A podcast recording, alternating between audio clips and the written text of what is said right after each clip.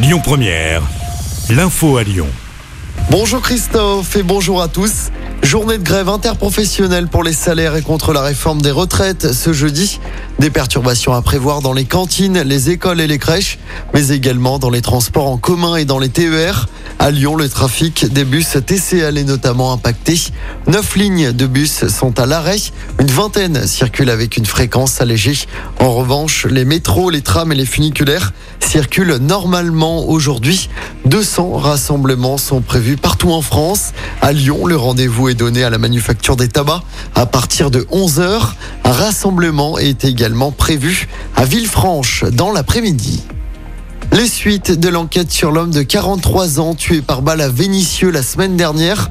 Selon le progrès, un jeune homme de 18 ans a été interpellé mardi dans l'Ain près de Bénaud. Il a été placé en garde à vue. Il est soupçonné d'avoir été l'auteur des tirs mortels. Il a été identifié grâce à des traces ADN. Un ancien pompier volontaire qui habite à Villeurbanne a été condamné à deux ans de prison, dont un avec sursis. Il a été reconnu coupable d'avoir provoqué au moins deux incendies dans l'Hérault. C'était au début du mois d'août. Il est également interdit de séjour dans l'Hérault pendant cinq ans et devra suivre des soins. L'homme de 33 ans avait avoué être ivre au moment des faits. Il dormait dans des tentes depuis le mois de juillet dernier. 70 jeunes migrants sont désormais accueillis au gymnase d'Argent dans le 8e arrondissement de Lyon. Il a été réquisitionné par la municipalité afin de les mettre à l'abri.